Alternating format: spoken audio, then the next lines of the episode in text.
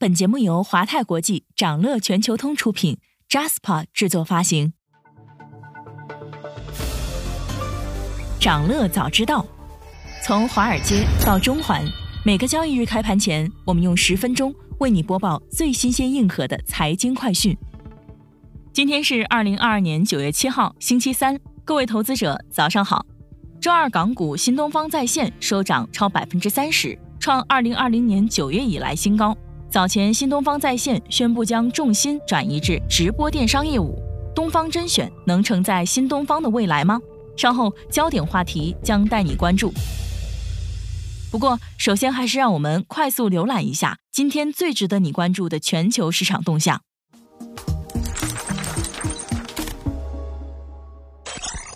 得益于需求回暖，美国八月 ISM 服务业指数意外升至五十六点九的四个月以来新高。是连跌三个月后第二个月上涨，推升美元指数再创二十年新高。美债收益率普遍两位数大幅上涨，欧美国债收益率携手大涨。十年期美债收益率十二周最高，三十年期收益率自二零一四年来首次升破百分之三点五零，两年期收益率近十五年高位。不过，好于预期的经济数据可能代表美联储继续暴力加息来打压通胀。对利率政策敏感的科技股引领美股小幅高开后快速转跌。截至收盘，标普、道指、纳指和罗素小盘股均创七月十八号以来的七周新低。在周一小幅反弹之后，人民币昨日重回下跌，受美元快速升值等影响，八月中旬以来，人民币出现较快贬值。昨日离岸人民币对美元跌破六点九七，为二零二零年八月以来的新低。由于人民币对美元快速贬值，并逼近七关口。九月五号下午，中国央行表示，自二零二二年九月十五号起，下调金融机构外汇存款准备金率两个百分点。周二，澳联储决定连续第四次加息五十个基点，政策利率升至百分之二点三五，为七年多来的最高水平。就业和消费依旧强劲支持，是支持澳联储连续四次加息的主要原因。澳联储预计，未来 CPI 涨幅将放缓。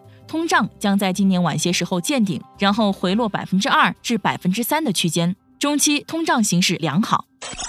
由于俄乌冲突、全球经济降温、材料短缺和价格上涨，德国工业订单连续六个月下降。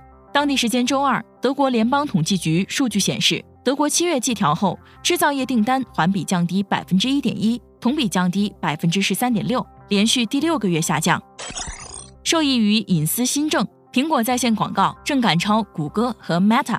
周二发布的一项研究显示，苹果的数字广告业务受益于该公司在2021年进行的 iOS 隐私更新，这让 Facebook 等公司更难在互联网上跟踪用户。而苹果允许人们在苹果的应用商店上打广告。苹果在数字广告领域的发展势头正在增强，而谷歌和 Facebook 似乎正在失去势头。想了解更多新鲜资讯，与牛人探讨投资干货，欢迎进入掌乐全球通 App。掌乐全球通是华泰国际旗下自主研发的一站式财富管理平台，为全球华人投资者提供港、美、A 股及新加坡市场的股票交易、公募基金、ETF、保险、智能投顾等多元化金融产品及服务。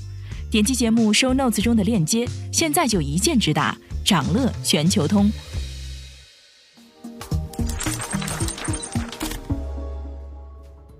您正在收听的是长乐全球通早间资讯播客节目《长乐早知道》。在快速浏览了今天盘前最重要的市场动向后，我们进入今天的焦点话题。每期节目我们会挑选一个全球最值得中国投资者关注的热点事件，为你从更多视角拆解它可能对市场带来的影响。今天我们关注的是新东方在线的转型直播电商业务的成绩。周二港股新东方在线收涨超百分之三十，续创二零二零年九月以来新高。消息面上，新东方在线旗下电商品牌东方甄选近日与京东物流达成合作。早前，新东方在线公布了二零二二财年业绩，尽管其总营收受到双减政策的冲击，同比减少近四成，但净亏损大幅收窄，毛利率大幅提高。其中最大亮点则是首次公布的旗下电商品牌东方甄选的成绩单。据财报，新东方在线直播营收为两千四百六十万元，毛利率为百分之三十七点八，新东方在财报中正式宣布，将战略重点转移到直播电商业务，跨出从教育转型电商的实质性一步。业绩公布后，新东方在线港股股价一路攀升，一度突破三十港元大关。在财报发布前后，新东方在线更是强势走出十一连涨。而从今年六月初东方甄选爆火之时算起，新东方在线最高累计暴涨约百分之七百。那么，东方甄选真的能撑起新东方的转型大计吗？从业绩表现来看，东方甄选表现不俗，已经超出俞敏洪的预期。东方甄选起步于二零二一年双减政策实施后，俞敏洪宣布新东方在线向农业转型，在二零二一年十二月开始第一场直播带货。不过前五个月的成绩并不理想，直到二零二二年六月十日，主播董宇辉以双语带货的差异化思路走红。仅用一周时间，粉丝数突破千万，十二天后突破两千万。抖音直播电商数据分析平台馋妈妈的数据显示，东方甄选在六七八三个月的销售额均排在榜首。新东方在线执行董事兼 CFO 尹强在二零二二财年业绩电话会上表示，从六月份开始，也就是二零二三财年的第一个月，东方甄选已经盈利。有分析认为，东方甄选的成功主要在于通过持续内容创新，快速占据用户心智，聚焦优质垂类流量，并用知识类内容标签提升用户粘性。东方甄选当前的短板主要在于供应链和渠道两方面。开播以来，东方甄选出现过数次商品质量争议，都与供应链缺失相关。东方甄选尚未自建供应链，前期主要由商品品牌方负责发货和售后。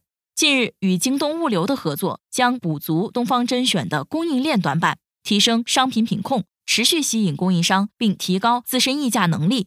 从长远看，则是为未来挺进供应链上游，甚至打通供应链，进而打造自营产品夯实基础。渠道方面，目前东方甄选主要基于抖音平台进行直播带货，直播间流量在很大程度上依靠平台。然而，抖音一贯注重腰部长尾主播均衡发展。策略上倾向于避免一家独大。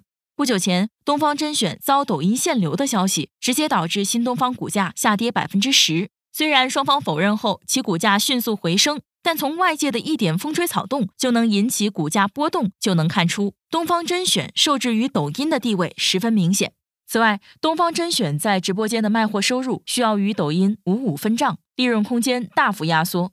为了降低对平台的依赖。东方甄选已经在各大应用平台上线独立 App，累计下载量接近二十万。不过，业界认为这个下载量与其两千四百九十五万的粉丝量相比，显然不够。App 能否持续获客，也尚待观察。头部自媒体脱离平台自建电商 App 尚无成功案例。不过，也有分析认为，新东方在线将直播电商业务作为主要增长驱动，已经完成转型调整。鉴于新东方直播电商业务不采买流量，成本低于 MCN 机构，其自有商品具备更高的盈利能力，其盈利确定性有所提升。今天还有这些即将发生的日程值得你关注：中国将公布八月贸易账及八月外汇储备；美国将公布七月贸易账。此外，二零二二年 FOMC 票委克利夫兰联储主席梅斯特将就美国经济和货币政策发表讲话。澳大利亚第二季度 GDP、欧元区第二季度 GDP、加拿大央行利率决议也将于今日公布。哔哩哔哩港股及蔚来汽车将披露财报。想了解更多新鲜资讯，与牛人探讨投资干货，现在就点击节目 show notes 中的链接，进入掌乐全球通 app。以上就是今天掌乐全球通、掌乐早知道的全部内容，期待为你带来醒目的一天。祝您在投资中有所斩获，我们明早再见。